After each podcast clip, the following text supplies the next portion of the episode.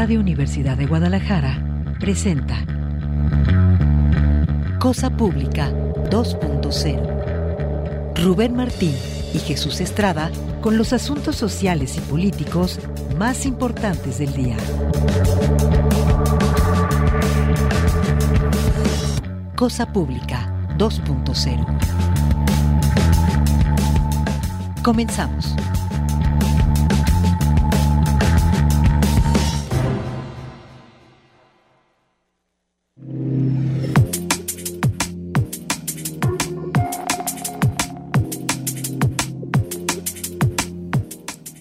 Hola, ¿qué tal? Qué gusto que continúen acá en Radio Universidad de Guadalajara. Bienvenidos ahora a Cosa Pública 2.0, el espacio que pues eh, preparamos para compartirles con mucho gusto en este horario una selección de los temas sociales y políticos que nos parecen los más urgentes en la muy muy amplia agenda informativa de Jalisco, de México y también siempre eh, que tenemos oportunidad temas internacionales. Gracias por acompañarnos a iniciar pues eh, los últimos días de enero estamos transmitiendo en vivo este 30 de enero, ya casi empieza el mes de febrero y vamos a comentarles varios asuntos en esta tarde. Lamentablemente hay mucha información mm, negativa que tiene que ver con la crisis en torno a personas desaparecidas. En primer lugar porque fue confirmado el fin de semana eh, que fue localizado sin vida el cuerpo de Miguel Lozano, este ingeniero quien se encontraba desaparecido desde hace algunas eh, semanas eh, y lamentablemente pues se confirmó que su cuerpo fue encontrado sin vida. Hay que recordar que los familiares de este de Miguel Lozano tienen una serie de protestas que han realizado en los últimos días exigiendo a las autoridades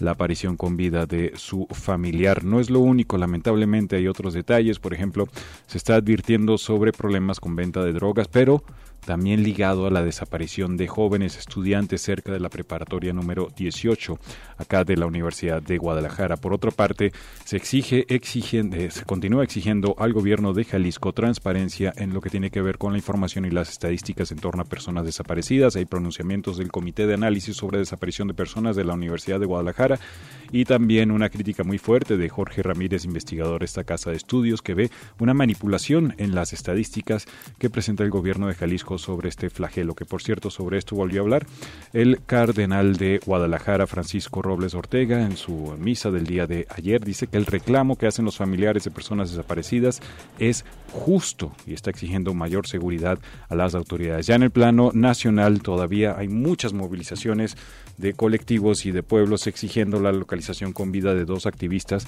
eh, que están desaparecidos, de Ricardo Lagunes y de Antonio Díaz. Hubo movilizaciones de pueblos indígenas en Chiapas este fin de semana y en otros puntos del país exigiendo su aparición. También hay declaraciones muy fuertes sobre la infiltración del crimen en las fiscalías. Esto por parte de Abel Barrera, director del Centro de Derechos Humanos de la montaña Tlachinola, Nayán Guerrero, pero él dice que todas las fiscalías o muchas fiscalías estatales están infiltradas por el crimen y ahí dentro están las personas que perpetran muchas de las desapariciones que hay en el país. También hay reclamos de parte de familiares de, los jóvenes desaparecidos de Ayotzinapa sobre este caso. También hay mucha información de guerra informal, cómo hay más de mil personas desplazadas por la violencia, por la guerra aquí en Jalisco. Es un trabajo que presenta el diario NTR bastante interesante. Mil noventa personas han tenido que abandonar sus hogares por la violencia. También tenemos información que tiene que ver con temas de ciudad neoliberal y con devastación del medio ambiente, relacionado obviamente con esta lógica neoliberal en la zona metropolitana de Guadalajara. Es parte del menú que tenemos en esta tarde. Antes de los detalles,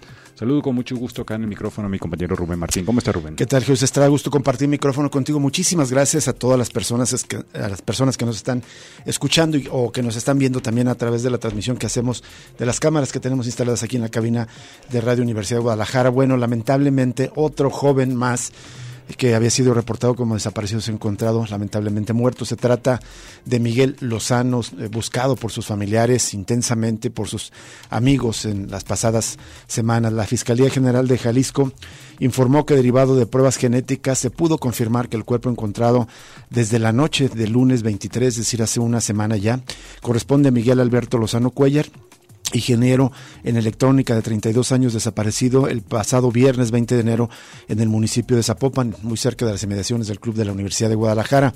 Por medio de un comunicado, la dependencia investigadora precisó que tres días después eh, de la desaparición de Miguel Alberto se encontró un cadáver eh, del sexo masculino con rasgos similares a los del ingeniero. Fue tres días después entonces del reporte. Sin embargo, ante las condiciones en las que se encontraba el cuerpo de Miguel, fue necesario realizar exámenes genéticos mediante los cuales se corroboró que se trata efectivamente del cuerpo del ingeniero en electrónica que contaba con esta denuncia.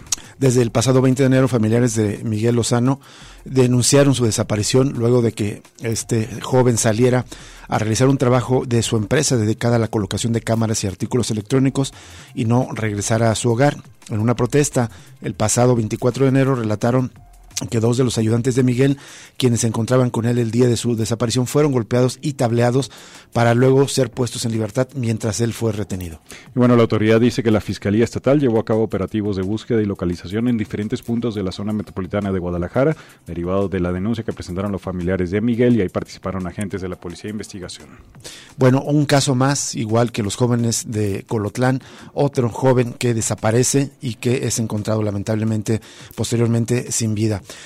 En los últimos años la inseguridad en los alrededores de los centros universitarios y preparatorios ha incrementado, por lo que el programa Senderos Seguros y los patrullajes de los policías municipales ya no son suficientes para inhibir los delitos contra la comunidad universitaria. Esto consideró Montalberti Serrano Cervantes, coordinador de seguridad de la Universidad de Guadalajara. Pero presentó una denuncia bastante grave y un llamado a las autoridades. Él solicitó apoyo a las comisarías municipales, a los ayuntamientos y al gobierno del estado, porque apenas el jueves de la semana pasada, hombres armados plagiaron a un estudiante de la unidad deportiva contigua a la prepa número 18 en Santa Cecilia.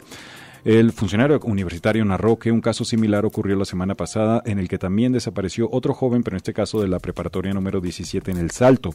Serrano Cervantes mostró extrañeza, según esta nota de NTR, de que los padres del menor del Salto hayan decidido ya no querer buscar al joven, situación parecida a la desaparición del profesor del Centro Universitario de los Valles que fue desaparecido y la familia ya no quiso tener relación con la universidad. Montalberti Serrano alertó que en el caso de la Prepa 18 se ha detectado el consumo de alcohol y drogas ha incrementado entre los estudiantes que se reúnen en la unidad deportiva aledaña, por lo que si las autoridades no actúan en un futuro cercano podría ser tarde. Y también dijo que están impulsando talleres para hacer conciencia a los jóvenes sobre el consumo de sustancias, pero también se necesita la intervención de las autoridades municipales y estatales, ya que la venta de estos productos se hace de una manera muy descarada y muy cínica, dijo. Bueno, en más información sobre este mismo tema, el Comité de Análisis sobre Desaparición de Personas de la Universidad de Guadalajara exigió a la Comisión de Búsqueda de Personas de Jalisco y a la Fiscalía Especial en Personas Desaparecidas que transparente los estudios de contexto sobre las desapariciones. Detalló que en días pasados la Comisión Estatal de Búsqueda informó que en una reunión cerrada dio a conocer el análisis de contexto de las desapariciones en Tlajumulco, pero este no ha sido publicado o no se ha hecho del conocimiento público. Dice una nota del diario NTR que el análisis sobre desaparición y localización de adolescentes también se publicó con meses de retraso y da la impresión que está incompleto, esto es lo que comentó el propio comité, y ante esto están exigiendo que ambos documentos sean publicados en su totalidad. En una parte de este comunicado de este comité de análisis que reproduce el diario NTR dice, eh, resulta preocupante que no se difundan conocimientos técnicos que deben ser de dominio público en la medida en que dichos conocimientos apoyan la toma de decisiones y políticas públicas en la materia.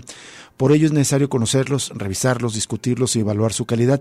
Detalló que al igual que los análisis de contexto, los datos abiertos sobre desapariciones siguen siendo inexistentes en Jalisco, por lo que hicieron un llamado a, reconsiderar esta política de no ser pública esta información. De hecho, el comité dice que estos dos casos nos hacen recordar la ausencia de datos abiertos sobre las denuncias y reportes de desapariciones con la información que sea legalmente permisible. Tal información es públicamente accesible en la Ciudad de México, pero en Jalisco sigue sin abrirse. Y bueno, en más relacionado sobre este tema, Jorge Ramírez, integrante de este mismo comité, añadió declaraciones y él dijo que hay, desde que inició la administración encabezada por Enrique Alfaro, el gobierno del estado no ha presentado con uniformidad los datos sobre desaparición y localización de personas, lo que podría indicar que se da a conocer información a modo para intentar minimizar la crisis. El especialista entrevistado en NTR dijo que en el año 2022 dejó de enviarse información al Registro Nacional de Personas Desaparecidas y en su lugar se fortaleció entre comillas, el sistema de información sobre víctimas de desapariciones, es el estatal, pero esta plataforma no cuenta con datos claros, dijo el también integrante de este comité universitario. Y añadió Jorge Ramírez, los mapas que incluye presenta los valores por rangos en una escala de colores, por lo que es imposible saber la distribución de los casos por municipios. Se podría decir que el sitio de Sisobit informa casi con dibujos. El especialista recordó distintas maneras de dar a conocer la información para administrar la crisis. Por ejemplo, en mayo se presentó una diapositiva sobre la pretendida reducción de casos de desapariciones que eh, llevó el triunfalismo oficial al plano de lo grotesco, mostrando solo los meses de abril 2019, 2020, 2021 y 2022, y se dijo que las denuncias habían caído 39.2% entre el primero y el último año. Ahora, el especialista dijo que otro momento clave fue cuando el gobernador pasó de informar por separado los reportes de la Comisión Estatal de Búsqueda y las denuncias de la Fiscalía Especial para presentarlos como una misma estadística. Él pregunta, ¿por qué el gobernador decidió cambiar el criterio para informar sobre desapariciones que había seguido en años previos? Y dice, por la sencilla razón de que los casos de denuncias con carpetas de investigación que habían venido a la baja se elevaron drásticamente durante el año y ahora informar sobre el total de casos le permitió, de todos modos, continuar con la narrativa engañosa de una supuesta disminución de casos. También criticó que ante el aumento de desapariciones y la reducción de las localizaciones el año pasado, el gobernador preferiría callar y ya no dar más información al respecto. Como si no hablándolo el problema fuera a desvanecerse, dijo Jorge Ramírez. Sobre esto también hay que recordar que eh, el otro investigador de la Universidad de Guadalajara, el ex rector eh, Víctor Manuel González Romero, está presentando una información de manera sistemática.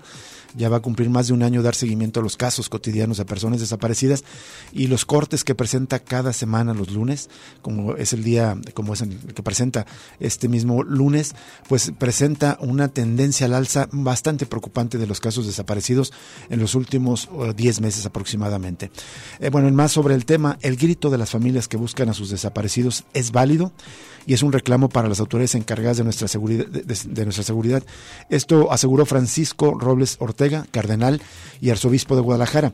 El clérigo mencionó que las desapariciones son hechos que indignan, al igual que la poca reacción de las autoridades ante los reclamos que hace la sociedad afectada. Es una nota de nuestro compañero Henry Saldaña. Ahí el recoge declaración del cardenal, quien entiende el enojo de la ciudadanía y consideró que las manifestaciones deben seguir hasta que haya justicia y se controle la violencia. Citamos al cardenal, dijo, la forma como se dan estos casos puede ser distinta, en el fondo resulta lo mismo, la gran injusticia que se comete contra su familia y la gran injusticia que se comete a las familias y seres queridos que sufren la desaparición y la muerte de un ser querido. Es natural, ante lo que está sucediendo en este tema, la sociedad se manifiesta a partir de los que sufren la experiencia y convocando al resto de la sociedad. Es muy justo que se manifiesten como una expresión de reclamo, de llamado, de grito contra quienes tienen el deber de cuidar nuestra integridad, que son las autoridades. El administrador de la diócesis de Guadalajara mencionó que la violencia ha escalado que ya también la padecen las autoridades referidos a los ataques que han recibido en los últimos días. La violencia está desatada y lo sufren los que tienen en sus manos nuestro cuidado y lo están viviendo, experimentando. No nos alegra eso y ojalá que eso les despierte sensibilidad, que eso genere más preocupación para prevenir los actos de violencia, dijo. Bueno, y hay más información. El colectivo Luz de Esperanza convocó una manifestación pacífica para el próximo miércoles 15 de febrero por el derecho a la vida. La concentración está programada a las 9.30 horas de la glorieta de las y los desaparecidos y partirá hacia Palacio de Gobierno. El colectivo explica el derecho a la vida, considerado también como un derecho inherente a la personalidad, tiene como compromiso más importante no matar, lo que indica que toda persona tiene la obligación y el deber moral de respetar a la vida de los demás. Eso lo dice en un desplegado el colectivo que advirtió que la ruta de la marcha pudiera modificarse hacia Casa Jalisco en reclamo al derecho de las personas a ser buscadas. Bueno, y como ya mencionabas, Jesús, hay manifestaciones en distintas partes de la República exigiendo la presentación con vida de Ricardo Lagunes y de Antonio Díaz, activistas que fueron desaparecidos en la comunidad de Aquila en Michoacán, organizaciones civiles, defensoras de derechos humanos y estudiantes, todos de origen maya, se manifestaron en San Cristóbal de las Casas para exigir la aparición con vida de Ricardo Lagunes y Antonio Díaz con pancartas, mantas y fotografías. Los diversos grupos indígenas, Maya, Tzotzil, Tzeltal, Chol y Tojolabal, se congregaron sobre la Plaza de la Paz o Resistencia y colocaron un tendedero con las imágenes de los defensores de los desaparecidos. Es una nota de la agencia EFE, pero el Centro PRO también anuncia otras protestas en otras partes del país.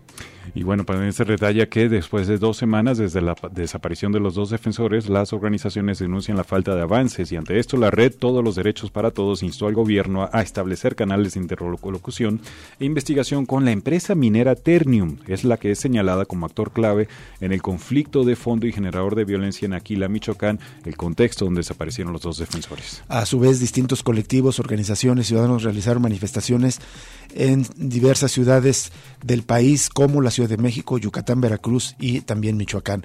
Y finalmente, para cerrar este primer bloque, pues recordamos las declaraciones que hace eh, Abel Barrera, el director del Centro de Derechos Humanos eh, de la Montaña Tlachinolan.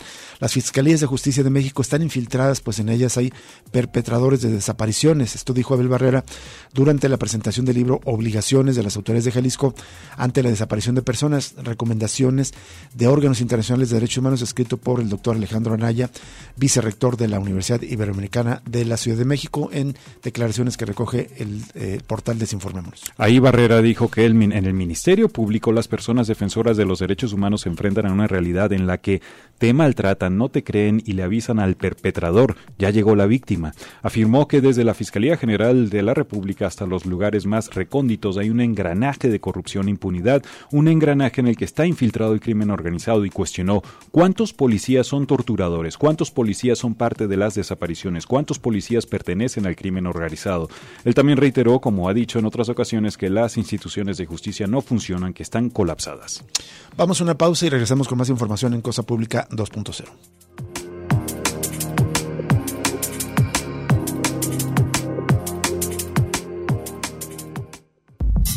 Cosa Pública 2.0 se enriquece con tu opinión. Llámanos al 3134 2222, extensiones 12801, 12802 y 12803. Regresamos en unos momentos.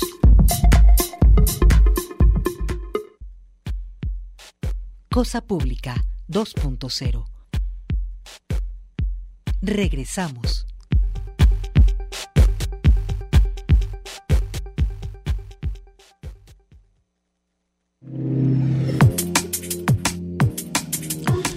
La semana pasada dedicamos prácticamente un programa, una buena parte del programa, a recordar que se, se cumplieron 100 meses de eh, la masacre de Iguala, que ocurrió el 26 y 27 de septiembre del año 2014, es decir, pasaron ya ocho meses eh, perdón, ocho años y cuatro meses y todavía no hay justicia.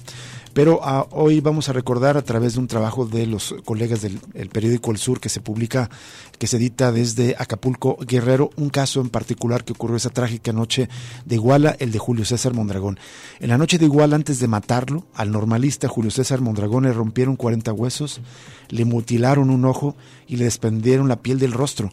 Su celular sería usado en los meses posteriores para intercambiar mensajes con personas que se encontraban en el campo militar número uno y en las instalaciones del Centro de Investigación y Seguridad Nacional. Es decir, un caso paradigmático de lo que ocurrió en esa terrible noche de Iguala de 2014. Y que apunta a la posible participación de las Fuerzas Armadas. Pero el gobierno de Enrique Peña Nieto ocultó ese hallazgo y la Comisión para la Verdad y Acceso a la Justicia del caso Ayotzinapa omitió en su informe esta evidencia que relaciona a la Secretaría de la Defensa Nacional y al CISEN, al Centro de Inteligencia, con la tortura y el asesinato del normalista.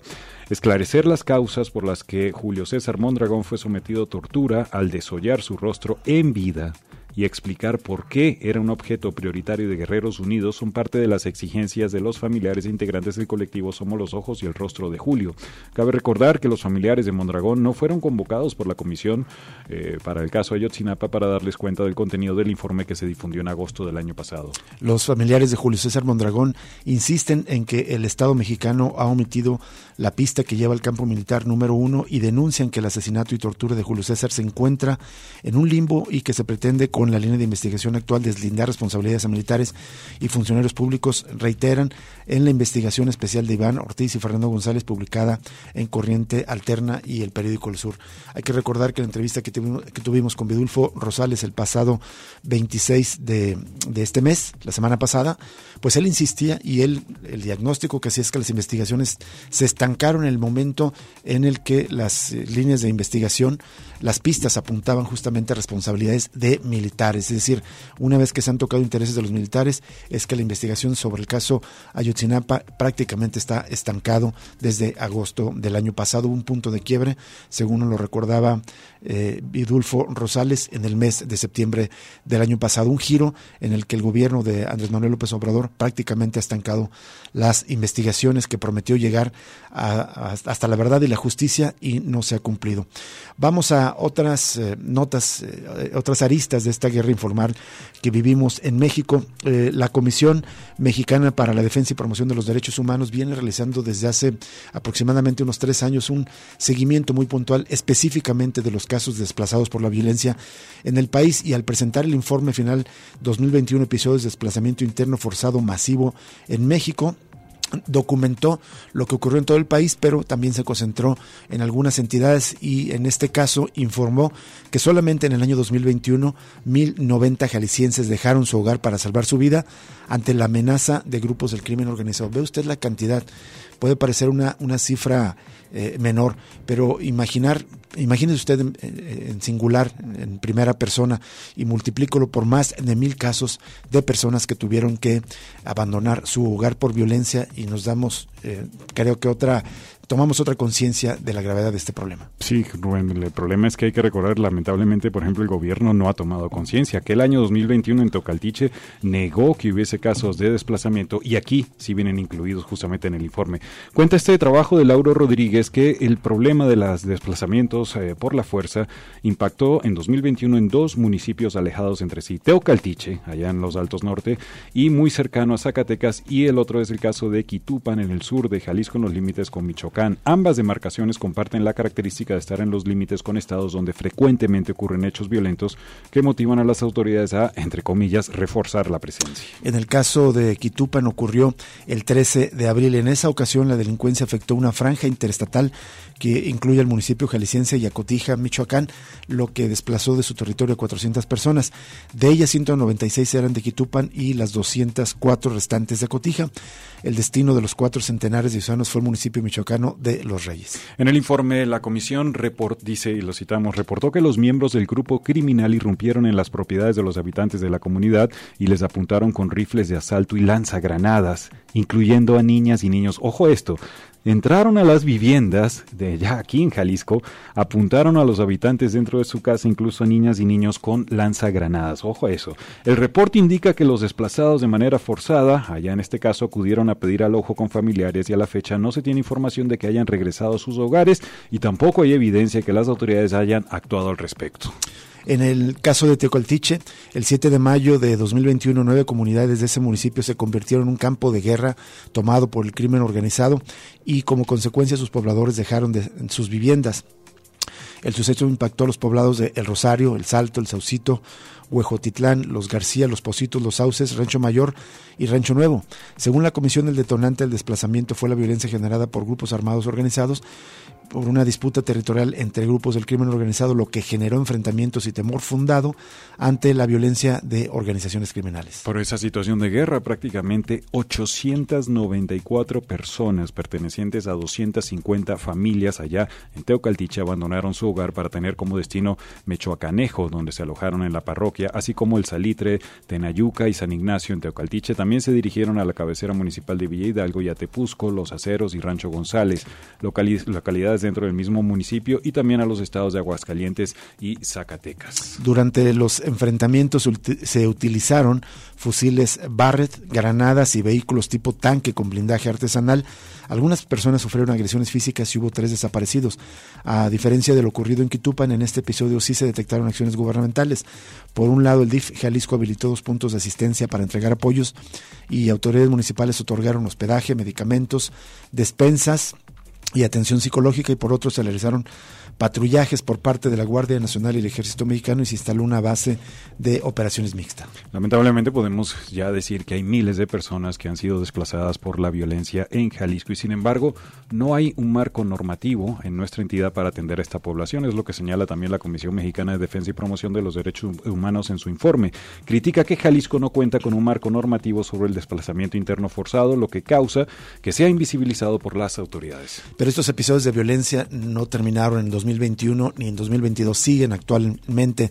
Hay un reporte de nuestro compañero Henry Saldaña que nos da cuenta que tras un operativo militar realizado la madrugada del sábado en la región de la costa sur de Jalisco, integrantes de células delictivas realizaron bloqueos carreteros en los municipios de Autlán y de El Grullo. Extraoficialmente se habla de un agente de la Guardia Nacional fallecido y uno más herido. Esto fue el fin de semana, los o, se habrían registrado casi a las 6 de la mañana del sábado cuando elementos militares realizaban un operativo en el municipio de Atenguillo entre las poblaciones de Mixlán y La Loma en la carretera que conduce a Autlán a Unión de Tula, donde las fuerzas federales fueron agredidas por civiles armados que tripulaban una camioneta, dejando como saldo del enfrentamiento un elemento de la Guardia Nacional que quedó sin vida y otro más herido. Tras las agresiones, integrantes de células delictivas de la zona incendiaron un camión cañero a la altura del puente Corcovado en la carretera Autlán Unión de Tula y otro camión de carga en la carretera El Grullo Unión de Tula a la altura del puente Puerta de Barro con el objetivo de que no llegaran en apoyo a los elementos federales. Por estos hechos, las comisarías de, de, Autlán y la Fiscalía Regional, allá en ese municipio, fueron resguardados por elementos del ejército. Cinco horas después de los hechos, ninguna autoridad se pronunció sobre estos eventos, recuerda Henry. El Comité de Protección Civil de Autlán en redes sociales pidió a las personas mantenerse en sus viviendas y no transitar por esas carreteras hasta que las autoridades refirieran lo contrario. Y también el Centro Universitario de la Costa canceló sus clases ese sábado para evitar poner en riesgo a los universitarios que cursan en ese plantel. Vea usted otro que se vivió en este punto del estado, pero no fue el único. También el sábado en la noche otro enfrentamiento se registró en Jalisco. Este fue en el municipio de Ojuelos, entre los límites con el estado de Zacatecas, con saldo de un elemento de la Guardia Nacional muerto y dos presuntos civiles armados pertenecientes a una célula de la delincuencia organizada abatidos. Los hechos se registraron el sábado alrededor de las 20.57 horas en la comunidad de los Arcos, delegación de Ojuelos.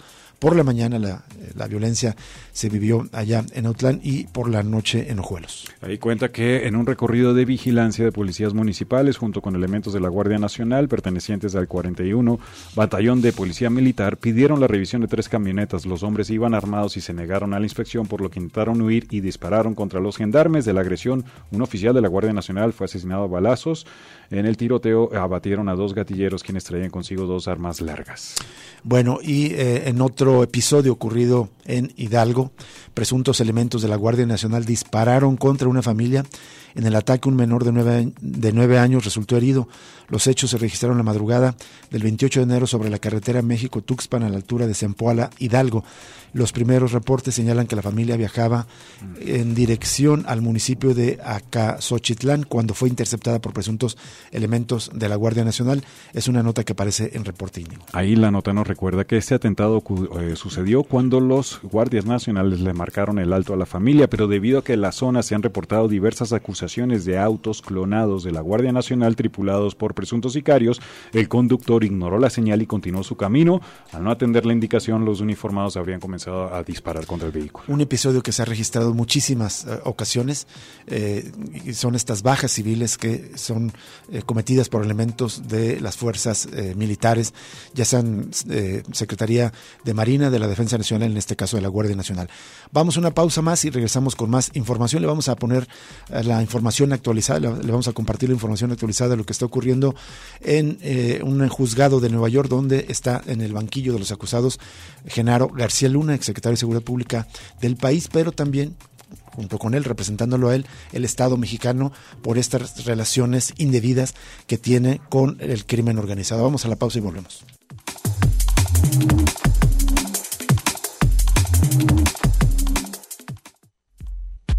Ya regresa Cosa Pública 2.0 con Rubén Martín y Jesús Estrada.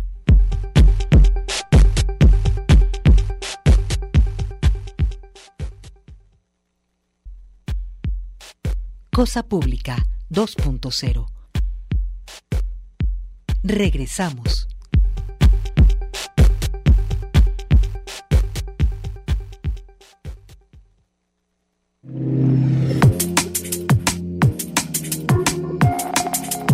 Bien, continuamos en Cosa Pública 2.0. Gracias por continuar con nosotros. Gracias a Manuel Candelas que nos apoya en los controles técnicos esta tarde acá en Radio Universidad de Guadalajara. Gracias también al buen Alejandro Coronado, nos apoya con la asistencia a la producción del espacio. Y está al lado del teléfono en la cabina si usted quiere llamarnos. Adelante. El número es el 33 31 34 22 22, extensiones 12801, 2802, 2803 y también nos puede contactar en las redes sociales. Cosa Pública 2 en Twitter, Cosa Pública 2.0 en Facebook. Vamos a continuar. Esta semana, pues, prosigue, ya es la segunda semana del juicio contra el ex secretario de Seguridad Pública, Genaro García Luna, este hombre poderosísimo tanto en el gobierno de Enrique, perdón, de Vicente Fox, en aquel caso encargado de la policía investigadora y después en el gobierno de Felipe Calderón a cargo de esta secretaría. Hay detalles que está aportando otro narcotraficante, eh, testigo en el marco de este juicio. Se trata de Oscar Nava Valencia, alias el Lobo Valencia. Él incriminó este día en un tribunal allá en Estados Unidos a Genaro García Luna, quien supuestamente le entregó más de 10 millones de dólares del tráfico de drogas a cambio de seguridad e información para combatir, pero a las bandas rivales. El Lobo Valencia, testigo colaborador de la Fiscalía, que se identificó como miembro y más tarde líder del cártel de Milenio, aseguró que se reunió en dos ocasiones con García Luna, que hoy volvió a presentarse en este juicio con un traje oscuro, animoso y dicharachero, cuenta la reseña. El narco, que por su parte compareció vestido con uniforme amarillo de presidiario, fue condenado a 13 años de presidio en Estados Unidos por tráfico de cocaína y tiene previsto recuperar la libertad en marzo de 2025, de acuerdo con su testimonio en la sala del Tribunal Federal de Distrito Este de, Nueva York. Este, pues, es el segundo testigo que presenta la fiscalía que asegura haber sobornado directamente a García Luna después de que la semana pasada fue el turno del otro narcotraficante apodado El Grande, quien aseguró que el cártel de Sinaloa le pagaba mensualmente al Genaro García Luna, que empezó el pago en un millón y medio de dólares y acabó hasta en tres millones, dinero que, eh, según explicó El Grande, se recolectaba entre los distintos clanes que forman el cártel de Sinaloa. En este sentido, Lobo Valencia confirmó que había contribuido en 2006 con 2.5 millones de dólares a una colecta realizada entre los narcotraficantes sinaloenses para sobornar al exsecretario de Seguridad Pública. Me dijeron que íbamos a hacer una colecta entre todos, que íbamos a tener un arreglo más grande y más seguridad para todos, dijo Lobo Valencia, que en un momento del interrogatorio reconoció haber ordenado la muerte de más de 100 personas. El testimonio de Lobo Valencia coincide básicamente con lo que ya expresó la semana pasada otro testigo, Sergio Villarreal, alias El Grande, quien aseguró que se reunió varias veces con García Luna para pagarle sobornos del cártel de Sinaloa. El Grande, el primer testigo de la Fiscalía, declaró eh, hace una semana ante los miembros del tribunal que con la ayuda del gobierno mexicano el cártel creció en términos de territorio e insistió en que también gracias a la ayuda de García Luna, el grupo que era dirigido por el capo Joaquín Guzmán pudo aumentar la importación de cocaína a México y deshacerse de grupos rivales. La estrategia de la defensa de Genaro García Luna consistió en desacreditar el testimonio de El Grande, incidiendo en el pasado criminal del narcotraficante y concretamente sobre su participación en tiroteos, secuestros y asesinatos, tanto que trabajó eh, cuando trabajó para el cártel de Juárez como a partir del 2001 cuando entró el cártel de Sinaloa y también la defensa de Genaro García Luna insistió en un detalle que puede ser fundamental en el proceso, el alegar que no hay dinero, ni fotos, ni videos, ni grabaciones, ni textos, ni pruebas de las acusaciones. El juicio ha despertado gran interés aquí en el país y el presidente López Obrador lo calificó de vergonzoso por lo que revelaban los testimonios. Justo eh, en esta eh, conferencia de prensa de esta mañana habló el presidente López Obrador. Vamos a escuchar un fragmento de lo que dijo sobre este asunto. Existen eh, carpetas de investigación, pero no en contra del presidente Calderón, sino de García Luna. Ahí ya lo mencioné incluso una denuncia del gobierno de México en Florida por cerca de 700 millones de pesos, perdón, de dólares, sí, atribuida, atribuida a él, a su grupo. Este, eso está ahí. Y también la Fiscalía tiene abierta investigaciones. Sin embargo, que pues creo que las autoridades están esperando el resultado de este juicio de Nueva York. Sí, justo sobre eso le, quería preguntar si Bien, y bueno, aquí se refiere, se le preguntaba si habría alguna implicación contra Felipe Calderón. No la hay hasta este momento, pero bueno, pues no en balde Felipe Calderón, eh, dicen que el, mundo, el, miedo no anda en burro, y pues se apresuró a radicar en Madrid desde el año pasado con la justificación supuestamente de que tiene un trabajo en la Federación de la Fórmula 1 de Automovilismo y con ese pretexto, porque supuestamente tiene que viajar constantemente a Dubái o países de estos Emiratos, eh, finalmente tiene ya la residencia en Madrid, pero muchos sospechamos, como igual que Enrique Peña Nieto, que también radica en Madrid, que tiene que ver con la preocupación de que se les abran procesos eh, jurídicos, procesos penales en su contra aquí en México o eventualmente en Estados Unidos. Y en más sobre esto también habló sobre este caso, el titular de la Secretaría de Relaciones Exteriores, Marcelo Ebrard Casaubon, aseguró que el exsecretario de Seguridad del presidente Felipe Calderón, Genaro García Luna, tiene varios asuntos pendientes con la justicia mexicana, por lo que no descartó la extradición del exfuncionario. Tenemos acceso a las audiencias y tendremos en su momento el acceso conforme al acuerdo de cooperación jurídica y los tratados de extradición que hay con Estados Unidos. De hecho, también hubo de información de parte de la Fiscalía General de la República este fin de semana que informó que ya cuenta con dos órdenes de aprehensión en contra de Genaro García Luna. Eh, dichas órdenes de captura, señala la dependencia federal, fueron emitidas por jueces federales por delitos cometidos en México, que no tienen vinculación con el proceso penal que se le sigue en Estados Unidos, y consideró que ese juicio no incide en modo alguno con los procedimientos que ya se iniciaron acá en México. Bueno, pues muy importantes las revelaciones que están haciendo. Claro que la defensa de Genaro García Luna va a desacreditar los testimonios, va a decir, bueno, pues son narcotraficantes confesos, criminales confesos. En el caso de el Lobo Valencia, pues vea usted el tamaño de las revelaciones. Él admitió que ordenó el asesinato de más de 100 personas. ¿Y cómo es posible que vaya a salir en prisión en el año 2025? Es inadmisible. En México debería también abrirse procesos penales por los crímenes, especialmente de la violencia que generan.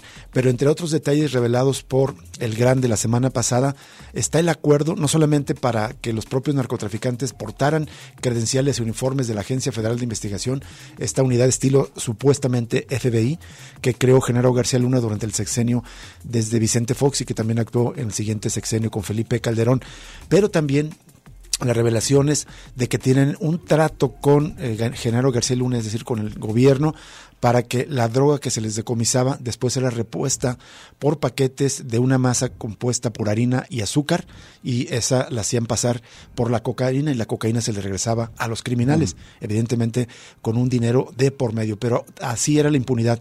La, gran, la gran pregunta que sigue en este momento es presente si eso es cosa del pasado, si fueron cosas que solamente eh, sucedieron en el gobierno de Felipe Calderón o siguen ah, ocurriendo en el presente. A juzgar por el mayor poderío que tienen las organizaciones del crimen organizado, eh, estoy seguro que siguen existiendo ese tipo de acuerdos. Mayor poderío también por la venta de armas, que por cierto, una de las acusaciones que tiene que enfrentar entonces García Luna acá en México, estas nuevas eh, denuncias de la Fiscalía tienen que ver con el programa Rápido y Furioso, que el programa eh, que mandó armas de Estados Unidos a México supuestamente para combatir al narcotráfico y terminó en manos justamente de los carteles. Bueno, en más información, la Agencia Antidrogas de Estados Unidos despidió el año pasado a su director en México, Nicolás Palmeri, después de que intentara usar fondos de la agencia para pagar su fiesta de cumpleaños y mientras era investigado por sus relaciones con abogados de narcotraficantes. Esta es una investigación del, del diario Washington Post que es citada por la agencia EFE. Es decir, también entre los funcionarios eh, eh, estadounidenses se cuecen habas. Él, por cierto, recontestó al diario Washington Post que pues es eh, inocente, que esta jubilación forzosa, como lo llama él, es una venganza personal de parte de otros funcionarios supuestamente. Bueno, vamos a más información, tiene que ver con la violencia machista. Vamos a presentarle un trabajo de nuestra compañera Celia Niño, un especial sobre la ley Olimpia en Jalisco que tiene 96% de impunidad. La ley Olimpia es impulsada por esta mujer eh, de Yucatán, me parece, eh, que impulsaba una ley para eh, sancionar y castigar los delitos de acoso a través de Internet. Escuchemos este trabajo de Celia Niño. La aplicación de la ley Olimpia para castigar la violación a la intimidad sexual y el ciberacoso en Jalisco quedó en una reforma de papel. El año pasado, la Fiscalía del Estado recibió 1.211 denuncias por violación a la intimidad sexual, 452, y ciberacoso, 759, pero solo judicializó 46 carpetas de investigación. Significa que en el resto de los casos la dependencia se abstuvo de investigar en el 96% de las denuncias. El bajo índice de eficiencia de la Fiscalía en la aplicación de esta ley ha sido criticado por colectivos feministas. El año pasado, dos mujeres fueron vinculadas a proceso por delitos relacionados con la violencia digital, cuando está dirigida principalmente a proteger a las mujeres. Se le denomina Ley Olimpia a este conjunto de reformas por Olimpia Coral Melo, activista de Puebla que sufrió violencia digital e impulsó cambios en las normas a nivel federal y estatal. La reforma aprobada en Jalisco en septiembre de 2020 creó el delito de ciberacoso e incluyó el concepto de violencia digital definida como cualquier acto que se presenta a través de las tecnologías de la información y la comunicación que atente contra la integridad, la dignidad, la intimidad, la libertad, la vida privada de las mujeres y cause daño psicológico, físico, económico o sexual, tanto en el ámbito privado como en el público. Incluye penas que van de los 4 a los 8 años de prisión y multa como parte de la reforma, se facultó a la Secretaría de Igualdad Sustantiva entre Mujeres y Hombres para que implemente programas y protocolos que eliminen la violencia digital. También obligaba a la Fiscalía Estatal y a la Secretaría de Seguridad a crear unidades especializadas para investigación en materia de delitos contra mujeres mediante el uso de tecnologías. UDGTV Canal 44, Celia Niño. Ahí está este trabajo de nuestra compañera Celia Niño, ah, que se va a presentar a lo largo de esta semana. 96% de impunidad en estos casos. Bueno, en otros temas relacionados con violencia machista familiar de una joven de 15 años fallecida el pasado 25 de diciembre se manifestaron el sábado en la mañana en la carretera a Chapala y bloquean la vialidad exigiendo se abra una investigación sobre el caso. La adolescente tenía siete meses de embarazo.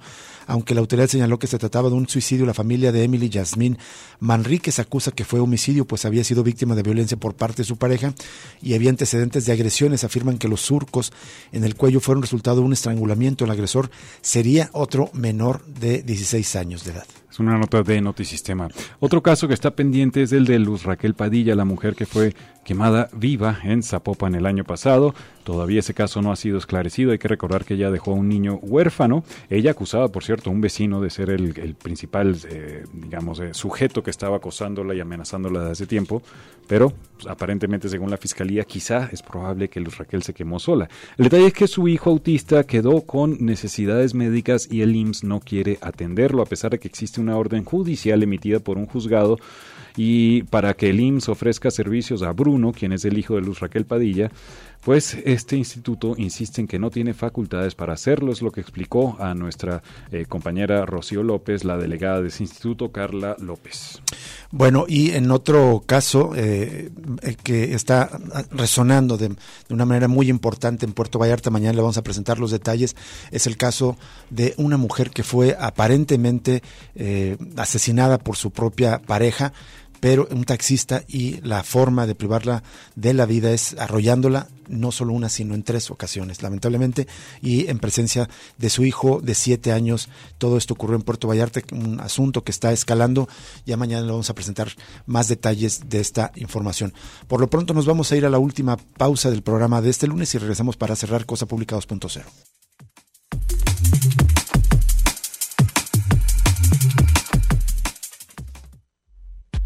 Ya regresa Cosa Pública 2.0 con Rubén Martín y Jesús Estrada.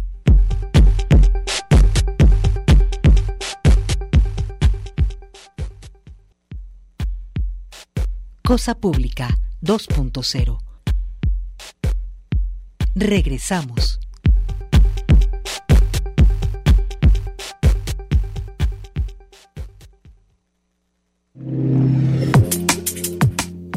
Regresamos a Cosa Pública 2.0. Bueno, estamos muy contentos eh, y queremos eh, mandar un enorme abrazo y felicitaciones a nuestros colegas, a nuestros compañeros de Canal 44, de UDGTV Canal 44, porque se cumplen 12 años de, estar al aire. 12 años al aire ya, UDGTV Canal 44. Mañana se llevará a cabo una ceremonia en la Cineteca de aquí del Centro Cultural Universitario, donde además se van a presentar nuevos, nueva programación y de tal manera pues que estamos muy contentos y queremos ser partícipes a todos los redescuchas de Cosa Pública 2.0 y de Radio Universidad de Guadalajara, pues nuestras felicitaciones a nuestros colegas y nuestros compañeros de UDG TV, Canal 44, 12 años al aire. Felicidades a todos. Vamos a cerrar este bloque, el programa de hoy, con información lamentable que tiene que ver con la devastación del medio ambiente relacionada con esta construcción de una ciudad con lógica neoliberal. Por una parte, el récord que hay en contaminación en el año 2022.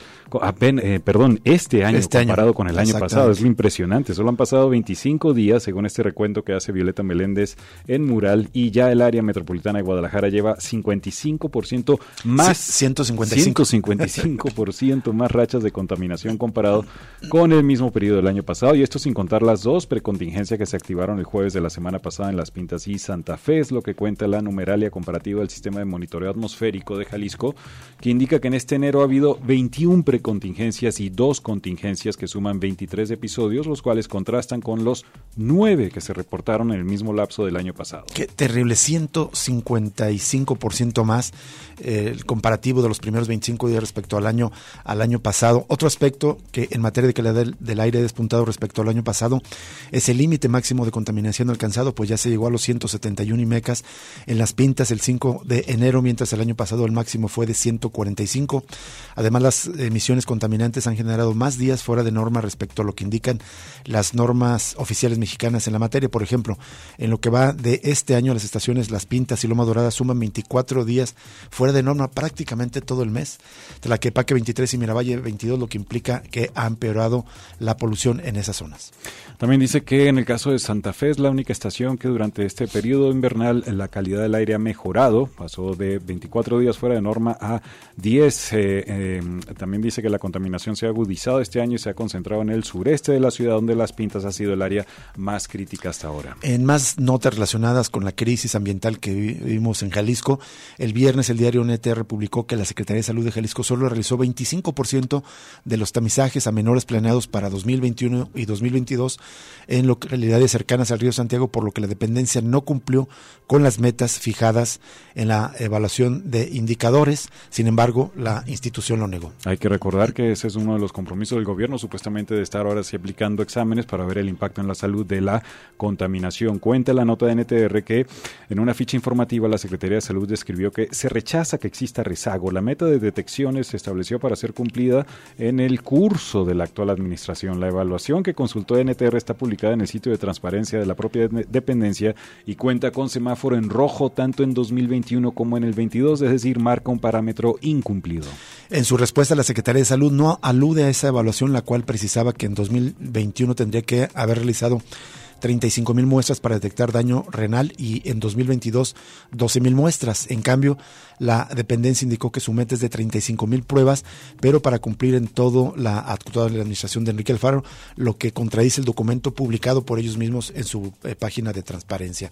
Pues aquí está esta controversia. Lo cierto es que siguen las enfermedades asociadas a la contaminación en el río Santiago, como lo revelan integrantes del colectivo Un Salto de Vida. Bueno, y sobre este mismo tema, los más de 370 niños con algún daño renal de la cuenca contaminada del río Santiago que la Secretaría de Salud ha detectado hasta el momento son atendidos por dos nefrólogos que están en la zona y se contará con dos unidades de hemodiálisis para atender a los pacientes que presentan daño renal avanzado. Esto adelantó el secretario de Salud del Estado, Fernando Petersen Arangún, en una nota de nuestra compañera Rocío López Fonseca. Fíjese que esto es grave porque la propia dependencia y el gobierno reconoce que hay 340, 370 niños ya afectados por la contaminación y eso que estamos viendo que no han cumplido con la cantidad de pruebas que tienen que hacer. Así que lamentablemente probablemente va al alza eso. Bueno, para cerrar vamos a presentarle este trabajo de los colegas del diario Mural que seguramente resonará en muchos de nuestros radioescuchas. Ustedes de las personas que eh, lamenta pasar mucho tiempo en el transporte público, pues no es el único, es una tendencia muy, muy lamentable hacia el alza. Es un trabajo de Yunuen Mora y en esta recoge testimonios de muchas personas que le batallan eh, prácticamente perdiendo buena parte de su vida diaria en el transporte público. Un ejemplo, cada día María Guadalupe Galván sale de su casa en el fraccionamiento Las Lilas, municipio del Salto, a las 4.40 horas de la mañana para tomar un primer camión, toma otra kilómetro más en el centro de Guadalajara y finalmente llega a su trabajo a las 7 de la mañana. Ella labora en una empresa de bordado, flexografía y corte láser en la calle Medrano, en Guadalajara. Llega a su casa alrededor de las 19.30 horas. En total, hace casi cuatro horas de viaje en transporte público. Dos horas para venir y dos horas para regresar. Es un caso extremo, pero cuenta que el tiempo promedio diario de los traslados de quienes vivimos en la zona metropolitana es de 62.8 minutos en general, más de una hora en general todos estamos en el tráfico, pero quienes usan el transporte público es peor, ellos están 84.3 minutos en promedio usando el transporte. Son datos del Instituto de Información Estadística y Geográfica de Jalisco, sin embargo hay casos extremos como el de María Guadalupe. Para Miguel Ángel Landeros Volcuartz, presidente del Consejo Mexicano de Comercio Exterior, de Occidente, aunque hay industrias organizadas que usan camiones privados para transportar a sus trabajadores, muchos negocios no pueden dar ese apoyo eh, pese a que sus empleados vivan lejos. Hay otros testimonios. Eduardo Macías, quien trabaja como entrenador de fútbol, también debe hacer traslados largos todos los días para llegar a su trabajo, para estar en los campos de entrenamiento en Toluquilla, Jalisco. A las 8 de la mañana sale de su casa en la colonia Libertad, Guadalajara, a las 6.30, camina 17 minutos a la línea 2 del tren ligero trasborda la línea 1 y llega a la estación Periférico Sur a las 7.30 horas. De ahí toma un camión que lo deja en su lugar de trabajo de 20 a 30 minutos después.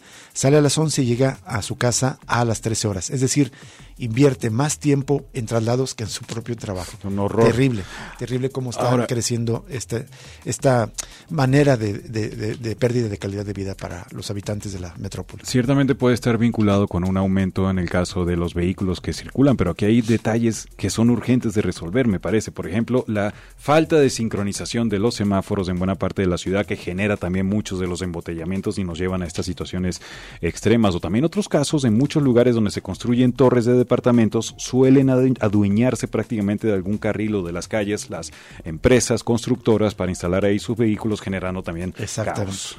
Bueno, en más sobre esto, el 11 de enero el secretario de Transporte, Diego Monraz, reconoció un incremento en robos en las estaciones de mi macroperiférico en el último trimestre de 2022 y aseguró que reforzarían la vigilancia.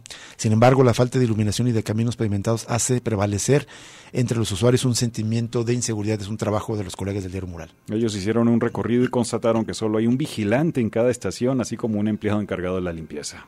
La, la labor de los vigilantes se limita a quedarse sentados junto al ingreso en ocasiones sin despegar la vista de sus teléfonos celulares. Uno de los puntos más problemáticos en exteriores sigue siendo la estación agrícola en la colonia del mismo nombre. También recuerda que cuando se lanzó este programa, el programa del Peribús hace un año, Mural, Señaló que los usuarios tenían que transitar por un camino de tierra escasamente iluminado para ir de la estación a tomar otro camión, esto en el caso de López Mateos, y la situación ha cambiado muy poco hasta ahora. Trae ahí, por supuesto, declaraciones de usuarios eh, quejándose de la falta de buen servicio. Sí, por ejemplo, testimonios en redes sociales. ¿Qué hacemos? Es la segunda vez en menos de 15 días que le navajean la mochila a mi hija en mi macroperiférico, en el tramo de Tabachines a Plaza Belén, es justo muy cercano a estas instalaciones de la radio. Y su seguridad y la mochila que sigue, asaltos, pónganse las escribió un usuario en Twitter, Ferflo7. Estos son los testimonios de la, que lamentan la inseguridad en el transporte público. Jesús, nos vamos. ¿Qué tienes en la noche? Esta noche, 11 de la noche, vamos a estar escuchando estrenos, ya material que se publica en el año 2023, desde jóvenes artistas muy brillantes hasta grandes veteranos como John Cale, 80 años, este ex integrante de Velvet Underground, acaba de publicar un gran disco, así que va a estar bastante variado. 11 de la noche acá en Radio Universidad de Guadalajara. Totalmente invitados a escuchar resonancias con mi compañero Jesús Estrada y le recordamos pues que mañana se cumplen los 12 años de que UDG TV, Canal 44, está, salió al aire, de tal manera que 12 años al aire está festejando UDG TV, Canal 44. Recordamos este, eh, este aniversario y un cordial saludo y abrazos y felicitaciones, por supuesto, a todos nuestros compañeros de Canal 44. Aquí, gracias a Ricardo, perdón, a Alejandro Coronado en que nos está acompañando en la estancia de producción, Manuel Candelas, acá en, la mesa de controles, Jesús Estrada y Rubén Martín, nos despedimos.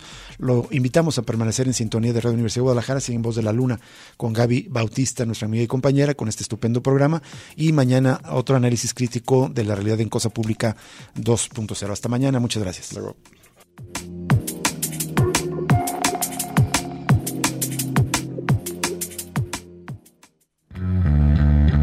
Radio Universidad de Guadalajara presentó Cosa Pública 2.0. Rubén Martín y Jesús Estrada con el análisis crítico de la actualidad. Cosa Pública 2.0 Gracias por escucharnos.